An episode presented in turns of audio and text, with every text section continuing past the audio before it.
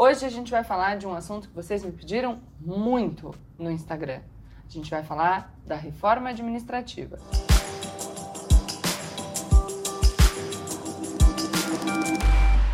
Olá, pessoal! Como eu sempre digo, a partir de agora, menos emoção e mais razão. Aproveita para se inscrever aqui no canal, deixar o seu like e compartilhar esse vídeo com seus amigos. Hoje a gente vai falar de um assunto que vocês me pediram muito no Instagram.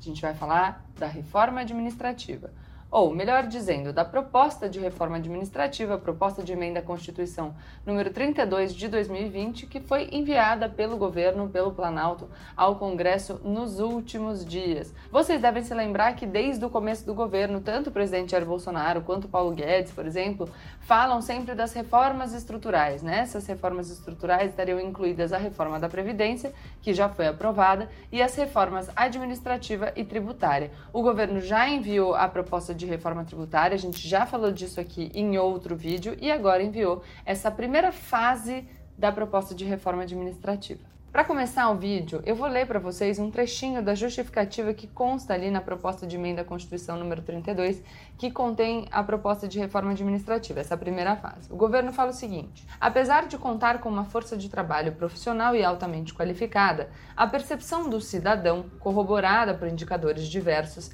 é a de que o Estado custa muito, mas entrega pouco. A gente já falou aqui várias vezes como o Estado brasileiro está muito preocupado com as contas públicas, porque está sobrando pouco dinheiro quando a gente tira as despesas obrigatórias do tanto que o Estado arrecadou pela cobrança de tributos. Vocês já lembram de outros vídeos que a gente falou isso? Pois é, dá uma olhada aqui no canal que tem bastante coisa. Enfim, continua. O país enfrenta, nesse sentido, o desafio de evitar um duplo colapso na prestação de serviços para a população e no orçamento público. Aí vocês vão me perguntar: tá bom, Gabriela, mas é verdade que a gente gasta muito e o serviço é ruim? De fato, o número de servidores públicos no Brasil cresceu muito. Segundo o Atlas do Estado brasileiro, produzido pelo IPEA, o número de servidores federais passou de 850 mil no ano 2000 para 1,8 milhão em 2017. No nível municipal, que é mais problemático, o número saltou de 3 milhões para 6,2 milhões. Então, 3 milhões no ano 2000, 6,2 milhões em 2017. E junto disso, de fato, as pesquisas que são conduzidas com a população mostram que, no geral, a população diz que a qualidade do serviço público é ruim. Só que aí a gente tem o nosso principal problema quando a gente fala de reforma administrativa, na minha opinião. Talvez um dos principais problemas. O segundo talvez seja a estabilidade. Mas tá, um dos principais problemas, que é a generalização. Porque as pessoas têm uma sensação de que o serviço público nem sempre é bom, em virtude dessas pesquisas, as pessoas generalizam o serviço público e acabam dizendo que todo funcionário público trabalha mal. Quem não se lembra de uma fala feita pelo ministro Paulo Guedes numa palestra aqui em São Paulo, se eu bem me lembro, que comparava os funcionários públicos a parasitas? Pois é, isso é muito delicado e muito prejudicial à imagem do funcionalismo público, que tem um monte de gente que está lá fazendo o trabalho muito direitinho e que acaba sendo prejudicada por essa percepção que generaliza todos os funcionários públicos. E aí a gente vai para um ponto fundamental, porque é todo funcionário público que trabalha mal? Claro que não, mas uma parcela do funcionalismo público que trabalha mal e acaba não sofrendo nenhuma consequência em virtude disso, fica lá fazendo mal o seu trabalho até esperar a aposentadoria, acaba prejudicando a imagem do bom servidor. E esses são pontos que de fato precisam ser abordados por uma proposta de reforma administrativa. Então, primeiro, as formas de admissão no serviço público, um estágio probatório que verdadeiramente tenha significado, que a pessoa de fato seja testada para integrar os quadros do serviço público depois com estabilidade. Mais que isso, as avaliações de desempenho elas precisam funcionar na prática. O desempenho dos funcionários precisa ser avaliado. E caso um funcionário esteja prestando mal o serviço, precisa existir uma possibilidade dele ser desligado. Outra coisa importante é que os salários no funcionalismo público geralmente são muito superiores ao do serviço equivalente no setor privado. E isso pode fazer com que muitas pessoas que não têm nenhuma vocação para o serviço público sejam atraídas por esse tipo de serviço só por causa do dinheiro, o que é ruim. E já que a gente estava falando de desempenho e que a gente falou que a demissão por baixa produtividade é praticamente impossível, isso faz com que as pessoas que estão ali no serviço público e não desempenham um bom serviço fiquem até esperar a aposentadoria, junto disso tem o fato de que a progressão na carreira pública é muito rápida. Então a pessoa atinge o teto do salário muito rapidamente e ela perde o incentivo para continuar progredindo.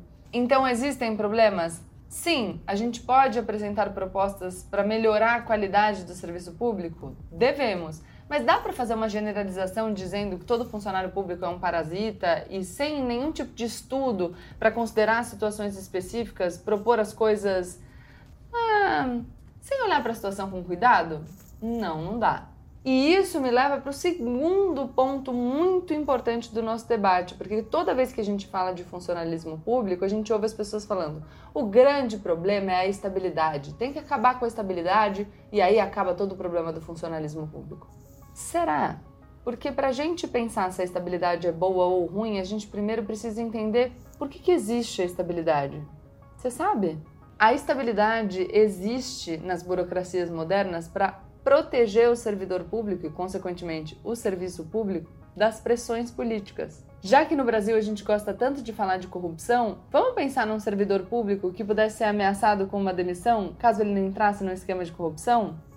Olha que fácil para o político corrupto. Se os servidores públicos não têm estabilidade, a gente também pode gerar um grande custo adicional na renovação do pessoal, porque toda vez que mudar um governo, o governante da ocasião vai querer trocar os servidores públicos para, enfim, é, equipar a máquina pública com servidores que lhe sejam fiéis. E quando a gente pensa nessa possibilidade do poder político interferir diretamente no funcionalismo público, a gente vai pensar na possibilidade de uma política clientelista, por exemplo. Porque aí eu coloco o meu pessoal, faço do jeitinho que eu quiser e organizo a coisa para ser bom para mim. Entendeu? Eu vou deixar nesse vídeo em algum lugar, em cima, embaixo, eu não sei exatamente onde fica, mas um link com um artigo do professor de economia Cláudio Ferraz, no qual ele, por sua vez, cita outros artigos falando sobre todas essas questões relacionadas à reforma administrativa. Risco de corrupção, custo de renovação do pessoal, essas questões relacionadas aos incentivos para o setor público, a questão da equiparação de valor de salário entre o setor público e o setor privado, enfim, tem vários links muito interessantes para quem quiser se aprofundar. Já que a gente estava falando de estabilidade, que eu falei que a estabilidade ela aparece justamente para garantir que os servidores não sejam vítimas de pressões políticas, eu vou ler aqui uma notícia para vocês e aí vocês vão pensar. Se fosse possível que o presidente Jair Bolsonaro demitisse esses servidores, colocando aqui, será que eles teriam feito isso? Olha só, a Associação Nacional dos Servidores do Meio Ambiente divulgou hoje, no dia 4, na verdade, o relatório Cronologia de um Desastre Anunciado, que reúne ações de Jair Bolsonaro e de seu ministro, Ricardo Salles, para desmontar as políticas ambientais do país. A entidade, que representa trabalhadores do Instituto Brasileiro do Meio Ambiente e dos Recursos Renováveis, IBAMA, do Instituto Chico Mendes de Conservação da Biodiversidade, ICMBio, do Ministério do Meio Ambiente e do Serviço Florestal Brasileiro, vai encaminhar o documento à ONU, blá blá blá blá blá blá. Vocês acham que esses servidores, se não tivessem estabilidade, teriam independência para fazer um documento como esse aqui? Denunciando ações do governo de Jair Bolsonaro e do ministro do Meio Ambiente? É uma coisa para se pensar. Então, o que vocês precisam refletir é: será que a sociedade está pronta para admitir que os servidores públicos sofram pressões políticas? E isso para poder demitir os servidores públicos? Será que vale uma coisa pela outra? Reflitam. Então, claro que a gente tem vários assuntos para discutir sobre a reforma administrativa e é bom que a gente queira melhorar o serviço prestado pelos funcionários públicos no país. Mas tudo tem que ser feito com muito cuidado, com base em estudos e com reflexões responsáveis, porque senão a gente corre o risco de novo de fazer tudo com um debate simplista, populista e deixar a emenda pior do que o soneto.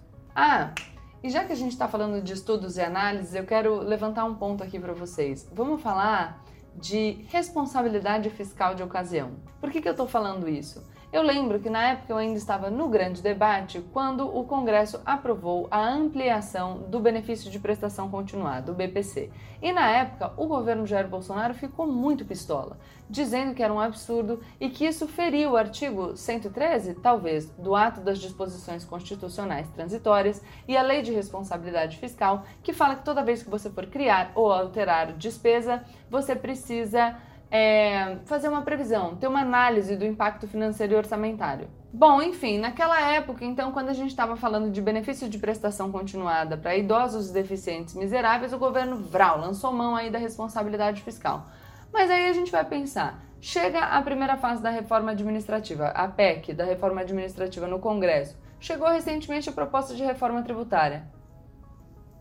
Cadê a análise de impacto financeiro e orçamentário? Vocês viram? Eu não vi. Pois é, né? Parece que a gente usa a responsabilidade fiscal só quando interessa. Quando não interessa, a gente não usa. Vou aqui já deixar claro, para não dizerem que eu não trouxe outro lado, que de acordo com o secretário especial adjunto de desburocratização do Ministério da Economia, Gleison Rubin, o impacto da reforma na economia de gastos depende das próximas etapas a serem apresentadas, pelo que eu saiba, vem em forma de projeto de lei que tem uma aprovação mais fácil no Congresso, já vou falar sobre isso. Mas então, vamos esperar para ver se vem aí essa análise de impacto financeiro e orçamentário. Aliás, já que a gente está falando dessa questão de impacto financeiro e orçamentário, outro ponto dessa PEC é que ela não altera o regime dos servidores públicos que já estão no serviço. Ela é uma PEC que altera só a situação de quem ainda vai entrar no serviço público. E essa é uma crítica que o pessoal que é favorável a uma reforma administrativa mais ousada tem feito, dizendo: olha, a gente vai demorar muito tempo para ter algum impacto orçamentário, financeiro, para desafogar as contas do governo. Então não serve, a gente precisava de algo mais rápido. Precisava atingir quem já está no serviço público. Claro que tem o outro lado, dizendo que essas pessoas foram contratadas, é, enfim, com algumas regras e que elas devem poder seguir os seus planos que foram elaborados ainda quando essas regras vigoravam. Mas toda essa introdução, na verdade, é para dizer que o puro creme do milho da burocracia, o topo da burocracia do funcionalismo público brasileiro, quem? Os militares, por exemplo, os juízes, os procuradores, pois é, eles não foram atingidos pela proposta de reforma administrativa. Assim como tiveram, claro, uma situação muito específica na época da reforma da Previdência, que estou falando dos militares especificamente, que não por acaso uh, são o grupo ali que apoia bastante o presidente Jair Bolsonaro. O nome disso é lobby. É isso que chama, chama lobby. Né? O governo disse que não fez uma proposta abrangendo o funcionalismo dos outros poderes porque ele não pode fazer, né? Porque cada um deveria apresentar a sua própria proposta. Depois, aliás, veio até uma proposta relacionada ao poder legislativo, aos parlamentares, sobrando aí o poder judiciário. Aliás, já falamos muito aqui de poder judiciário, de como o pessoal ganha acima do teto. Se vocês quiserem assistir o vídeo que eu falo daquele querido desembargador em Santos, mal educado, lembra que falava francês? Quer dizer, achava que falava francês, mas um monte de. Só que aí, diante dessa explicação do governo, a gente fica com dois problemas. O primeiro problema é que pode propor emenda à Constituição, pode apresentar uma PEC. Vamos lá. O presidente da República um terço dos deputados federais ou dos senadores, ou mais da metade das assembleias legislativas, desde que cada uma delas se manifeste pela maioria relativa de seus componentes. Então, como que o judiciário vai propor a PEC se não, não tem aqui? Estranho, né? E aí o outro problema é, se a gente for esperar o poder judiciário, né, o que, enfim, a maioria dos constitucionalistas diz que não seria necessário, justamente porque a gente viu aqui quem pode apresentar uma proposta de emenda à Constituição, a gente teria o problema do próximo presidente do Supremo Tribunal Federal, que é o ministro Luiz Fux, que tem uma postura extremamente corporativista, Nesse vídeo que eu falei do desembargador de Santos, eu falo um pouco da questão do ministro Luiz Fux e da decisão sobre o auxílio moradia. Ele mantém uma liminar que garantia o auxílio moradia aos juízes e só revoga essas liminares, mesmo com as contas públicas numa situação muito delicada, depois que o ex-presidente Michel Temer é, reajustou o, o, o salário da categoria.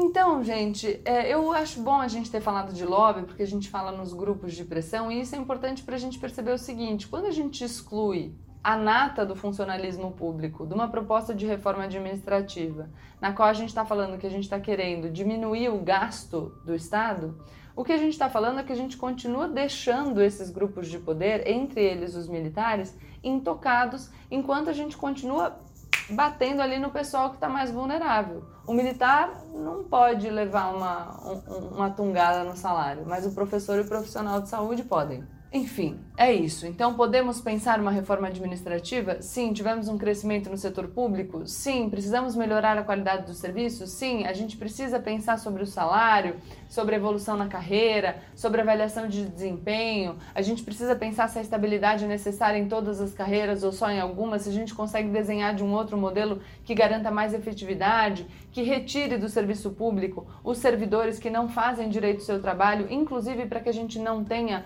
um, uma visão é, negativa sobre todo o funcionalismo público, atingindo as pessoas que desempenham muito bem as suas funções? Sim, devemos, podemos, é importante que a gente faça isso, mas com cuidado e sem generalizações. Acho que o principal desse vídeo, o principal que eu queria dizer para vocês é que a gente precisa tomar cuidado quando a gente começa a falar sobre um assunto sem entender exatamente por que, que aquilo existe, por que está desenhado dessa maneira e quais seriam as consequências das mudanças que a gente está pretendendo fazer.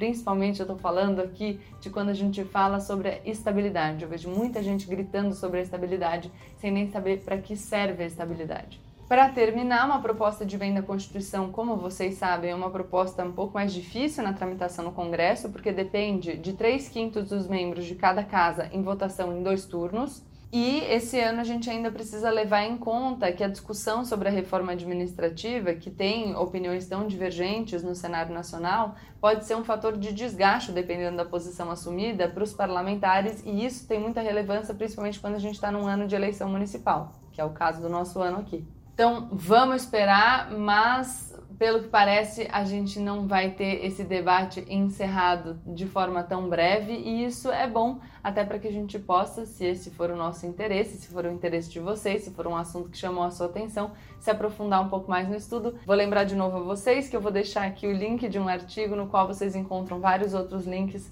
para se aprofundar um pouquinho mais. É isso, espero que vocês tenham gostado. Um beijo, até mais. Não se esquece de se inscrever no canal, deixa aqui o seu comentário, compartilhe o vídeo com seus amigos e deixa o seu like. Tchau!